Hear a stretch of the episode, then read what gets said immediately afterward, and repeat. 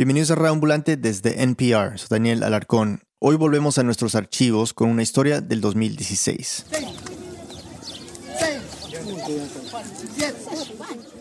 Lo que se escucha al fondo es una joven recibiendo 15 latigazos. Se robó la computadora de su vecina. Por eso le toca este castigo, que se llama Shikai. Es parte de la justicia indígena maya que se ha practicado en Guatemala desde hace siglos. El hombre que se escucha contando es Juan Zapeta y es un juez maya. Es la autoridad máxima en Quiché, uno de los departamentos donde todavía se aplica el Shikai. Puede parecer un método violento, pero para una comunidad indígena que ha sufrido décadas de impunidad y genocidio, quizás es lo más cercano a una justicia, no solo verdadera, sino propia. Pero aquí viene la complicación, o bueno, una de las complicaciones. ¿Cómo pueden coexistir dos sistemas de justicia en un solo país? Tenemos por un lado, en comunidades indígenas, autoridades comunitarias como Juan Zapeta. A la vez tenemos al sistema oficial, policías, jueces, fiscales, etc., como en cualquier otro país. Y bueno, a veces sí se complementan. Y otras veces, pues mejor que lo explique el jefe de policía de Quiché, Sergio Morales, cuando le preguntamos sobre Zapeta, el juez Maya. Han habido algunos casos ahí que, que, que es señor, la verdad es que aplica justicia cuando debería de dejar que sea la policía. La periodista Melissa Silva Franco fue al departamento de Quiché para ver cómo conviven estos dos sistemas. Ir a quemar su casa. Sí, mejor. Vamos, de una vez, ¿Para qué más tiempo? Eso no, tampoco. Ese es un gran delito, señora. Para eso venimos. Exijamos solo el dinero. Para eso está la autoridad. Maya. Para eso está la Es domingo. Son las 3 de la tarde. Estamos en el patio de la casa de Juan Zapeta. Él es el único hombre de un grupo de más o menos 100 mujeres. Todas se quejan de que han sido estafadas por la misma persona. El instinto de muchas es hacer justicia por mano propia, es decir, linchar a la acusada. Muy pocos en esta región confían en el sistema judicial del gobierno. Hermanos, ese es el trabajo nuestro y les agradecemos a ustedes pues que respetan lo que nosotros decimos, ¿verdad? Zapeta es un hombre pequeño, mide más o menos un metro y medio. Sus pies siempre están llenos de barro y de tierra. Todos los días se pone una camisa blanca para ir a trabajar. Siempre lleva un sombrero y además una vara de madera, dos símbolos importantes para los mayas.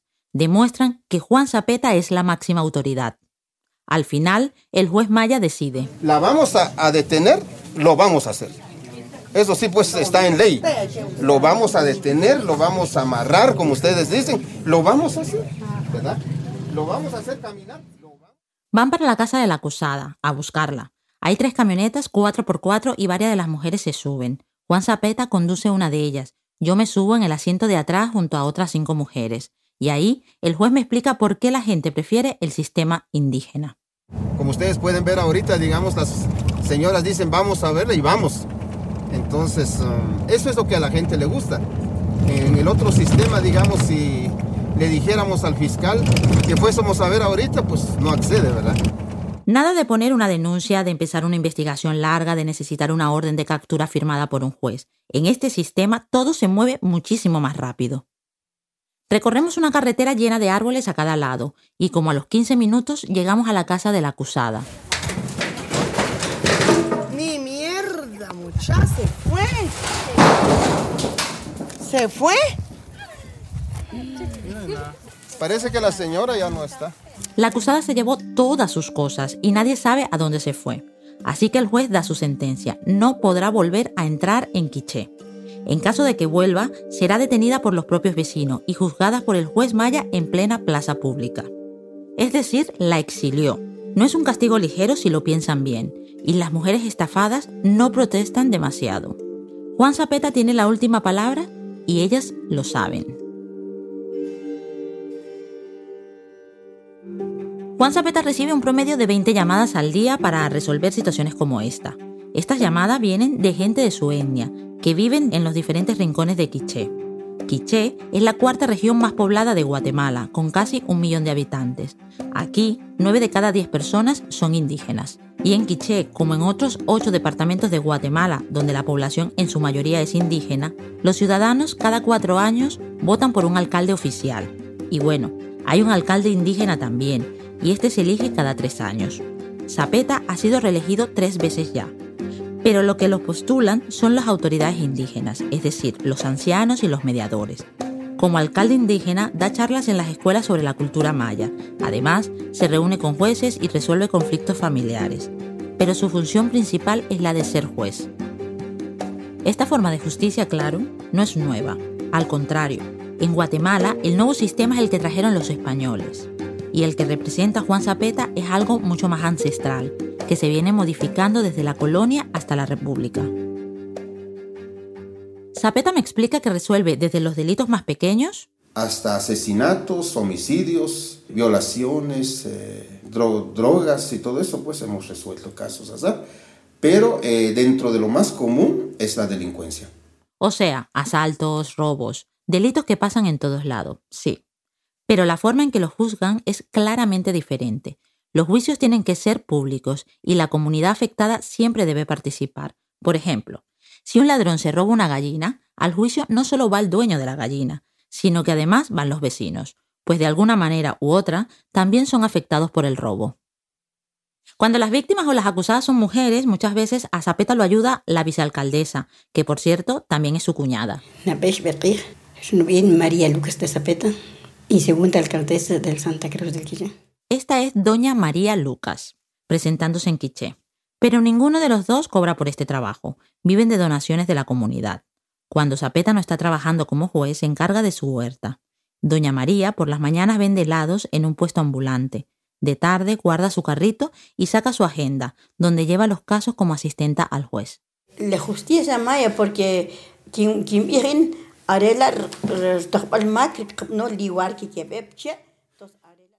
Doña María no habla un español fluido, entonces el juez me traduce lo que ella dice. Eh, la justicia maya para mí es ah, la corrección que damos a las personas para que no lo vuelvan a hacer y se arrepientan de los hechos. ¿Le gusta su trabajo? Bueno, la verdad que sí, porque también ella pues lo que ve es que digamos la sanción que se aplica dentro del sistema de justicia maya no es igual que en el otro sistema, ¿verdad? Porque allá es de cárcel y lo que haya visto pues es que generalmente no regenera. En cambio, en el caso nuestro, sí hemos comprobado que sí las personas regeneran. Regeneran, es decir, cambian.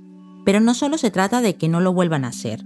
Zapeta dice que la justicia maya también se concentra en la prevención. Es la prevención de una falta, la prevención de los delitos, la prevención de los conflictos y eso se logra a través del PICHAP.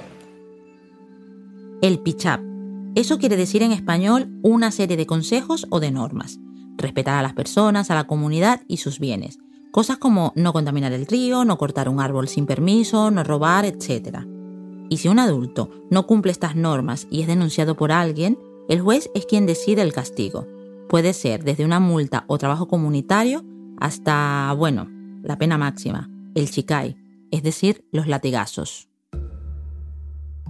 Los latigazos se dan solo en la espalda, con las ramas de un árbol, y no es cualquier árbol, sino es el mismo árbol que se usa desde hace más de 500 años, el membrillo. Se usa porque huele bien, y es verdad, tiene un olor agradable, a diferencia del delincuente. Que llegue, que su vida que está mal tenga olor a fragancia.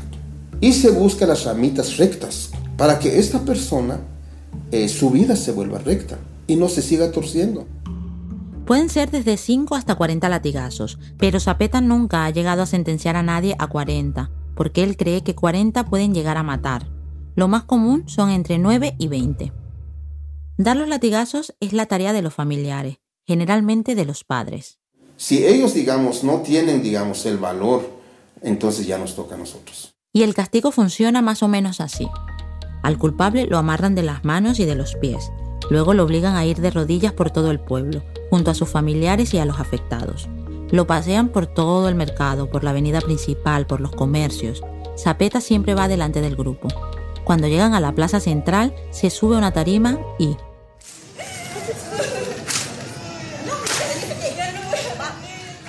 En mis seis días con Juan Zapeta nunca vi los chicazos. No, pero en YouTube se pueden encontrar varios videos de estos juicios. Pero los dejan, pero morados, morados. Ay, da lástima verlos. cómo lloran, cómo gritan los hombres. vaya. Esta es Generosa Uriza, una vendedora de tortillas en la plaza. Ella me contó que ha visto por lo menos 60 juicios hechos por Zapeta. Los familiares lloran, los traen caminando, caminando, y hay otros que los traen hincados, hincados, hincados, hasta que llegan aquí en el parque y ahí en la concha ahí les pegan. Y toda la gente llega a mirar, porque es un ejemplo, dice, para que se den cuenta, dice que no, eso, eso no lo tienen que hacer, dice. Aunque no lo vi personalmente, hablé con mucha gente que me decía lo mismo, que me hablaba de la violencia del Chicay, de lo brutal que es, pero me sorprendió lo que me dijo Zapeta. Es, es, es algo inexplicable, pero te causa dolor, te causa tristeza. Es, es, algo que, que se mezcla, digamos, en algo, porque cuando uno, digamos, se encuentra a la persona, digamos, en, en un delito, de veras uno siente coraje hacia esa persona que cometió ese delito. Pero ya cuando estás, cuando ellos están arrodillados ya para darles, digamos, su corrección, todo eso se te olvida. Todo eso a mí se me olvida. Sino viene ya la tristeza, el dolor, la pena. Se siente algo tan desagradable, pero como es algo que se ha validado, hay que cumplirlo. Hay que cumplirlo, dice el juez. Y para entender por qué, pues hablemos un momento del contexto guatemalteco.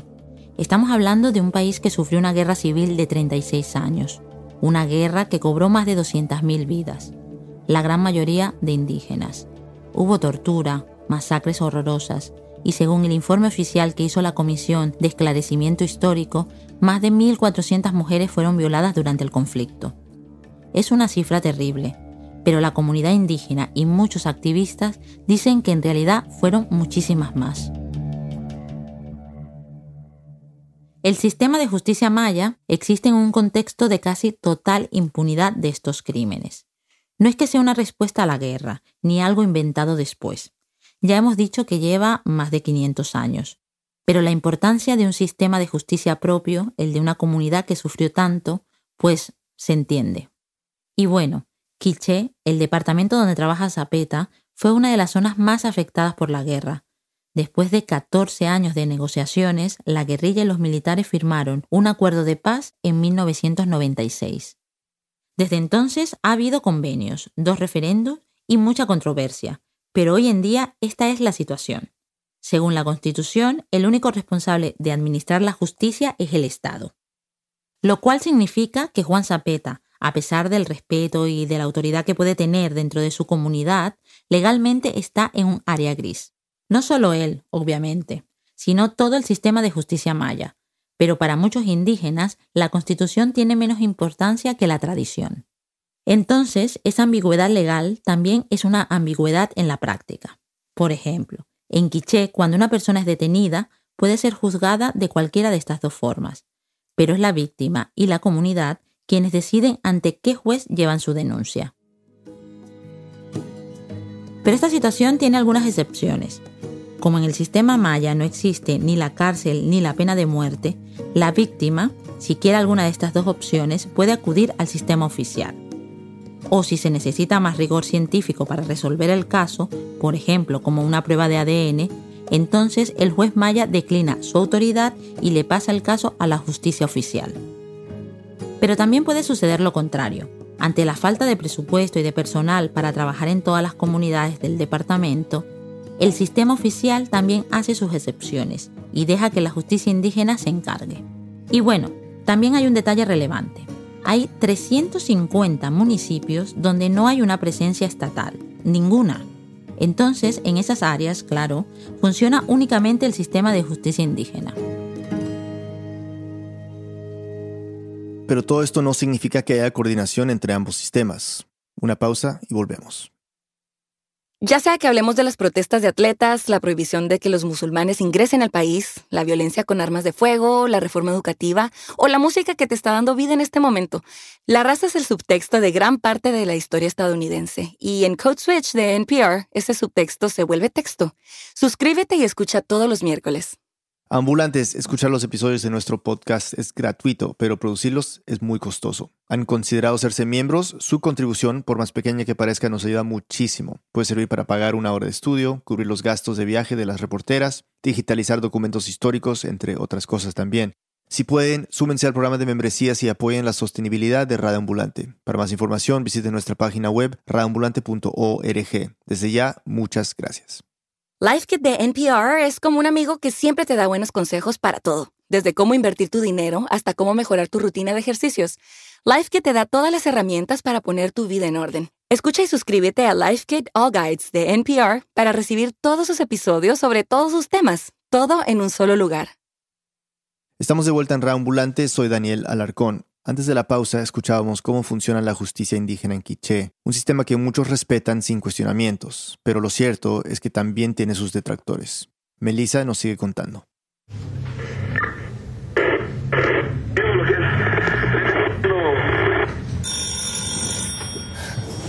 Policía Quiché, buena tarde. Permítame un segundito. La estación central de la policía está a tres calles de la plaza donde Zapeta hace sus juicios. Y para algunos allí, Zapeta es una figura, digamos, complicada. Este es el jefe policial de Quiché, Sergio Morales. Han habido algunos casos ahí que, que, que ese señor, la verdad es que aplica justicia cuando debería de dejar que sea la policía o, las entes eh, específicamente estatales. Según Morales, Zapeta en el proceso viola muchos derechos. Porque ellos entran a las casas sin permiso, sin autorización, sin orden judicial y sacan a la gente. O sea, ahí es donde, donde se pierde un poco el, el sentido de ellos.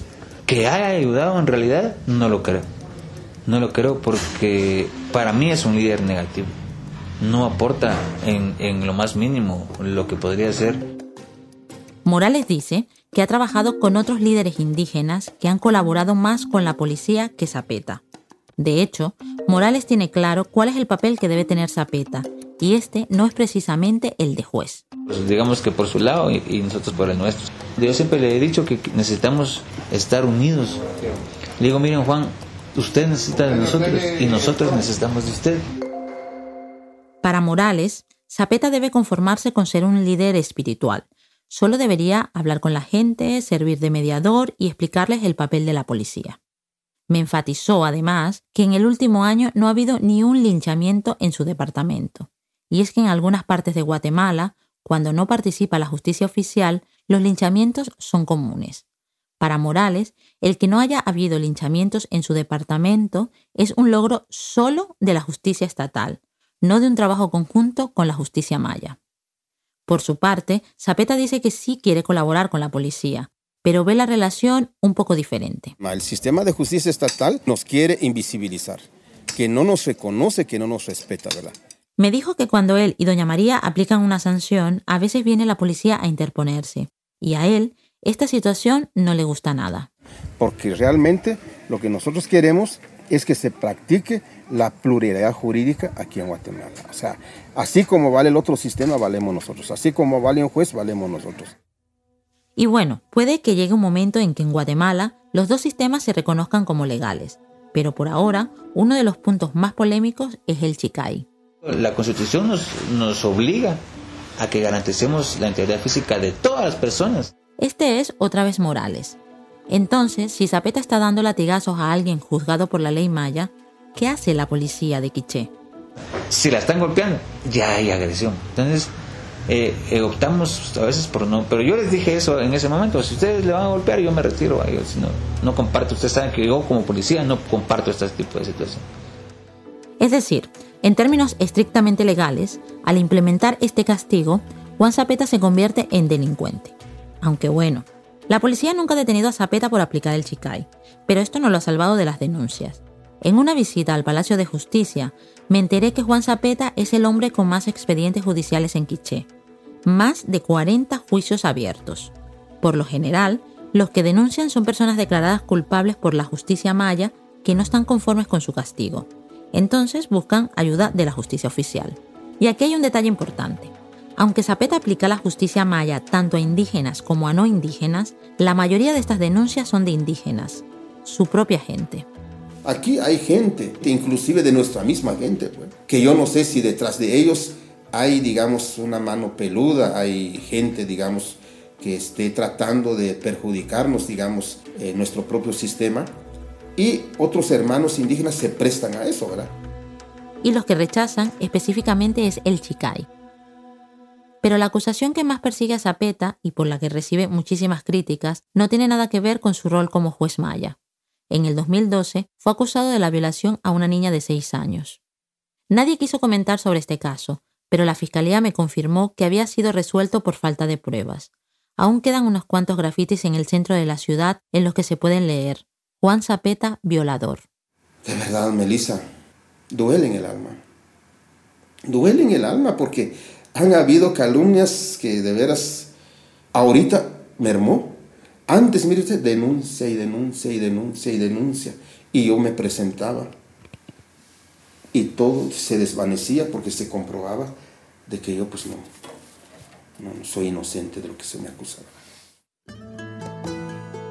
Lo que sí demuestran las denuncias contra Zapeta es que hay gente de la comunidad que no está de acuerdo del todo con ciertos aspectos de la justicia maya y parece ser algo generacional. Los jóvenes con los que hablé no dudaron en rechazar el Chicay, mientras que muchos ancianos todavía están a favor. Desde el año pasado hay un grupo de indígenas que está pidiendo hacer un nuevo referéndum sobre el Chicay. Aún no se sabe si se hará. Pero Zapeta tiene otras preocupaciones, quizás más graves. Desde que comenzó su mandato, ha recibido más de 100 amenazas de muerte. De hecho, Zapeta me contó que dos motociclistas encapuchados le habían tirado una piedra grande a la ventana del auto que conducía. Se estrelló, pero por suerte no se lesionó. Según Zapeta, las amenazas vienen de gente que él ha acusado de delincuentes. Quizás por eso, Zapeta, al igual que Doña María, me dice que se siente cansado. Ya tiene 60 años y el trabajo es agotador. A veces eh, no dormimos, a veces no comemos. Me consta. Lo llaman a cada rato. En los días que pasamos juntos, su teléfono no paraba de sonar. Me dice que a veces tiene la comida ya lista, que está a punto de sentarse a comer y lo llaman. mira, le digo a mi mujer, mira, guarda mi comida y ya regreso. Come todavía, hombre. No, me tengo que ir. Y se va, porque es su responsabilidad. Pero me deja algunas preguntas. ¿Quién lo reemplazaría? ¿Y el próximo juez Maya tendría la misma visión de Zapeta? ¿Se seguirá aplicando el Chicay si los jóvenes parecen rechazarlo? En Quiché hay 20 mediadores indígenas que podrían reemplazarlo. Pero por ahora no hay candidatos.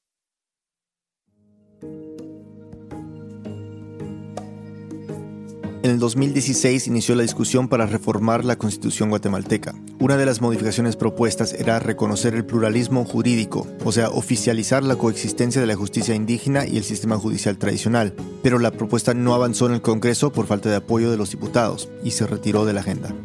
A la fecha de publicación, Zapeta sigue siendo el alcalde indígena y juez maya de Santa Cruz del Quiché.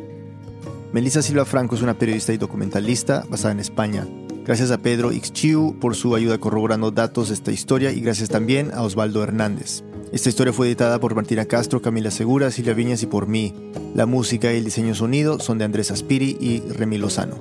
El resto del equipo de Raambulante incluye a Arevalo, Gabriela Brenes, Jorge Caraballo, Victoria Estrada, Andrea López Cruzado, Miranda Mazariegos, Patrick Mosley, Laura Rojas Aponte, Barbara Sawhill, David Trujillo, Elsa Liliana Ulloa y Luis Fernando Vargas. Carolina Guerrero es la CEO. Radio Ambulante es un podcast de Radio Ambulante Studios y se produce y se mezcla en el programa Hindenburg Pro. Ya te uniste a nuestro club de podcast, es un grupo privado en Facebook en el que discutimos los episodios de Radio Ambulante con oyentes de otros lugares de Latinoamérica y del mundo. Además, nuestro equipo comparte consejos para la producción de historias de audio. Búscalo en Facebook como Club de Podcast Radio Ambulante. Radio Ambulante cuenta las historias de América Latina, soy Daniel Alarcón, gracias por escuchar.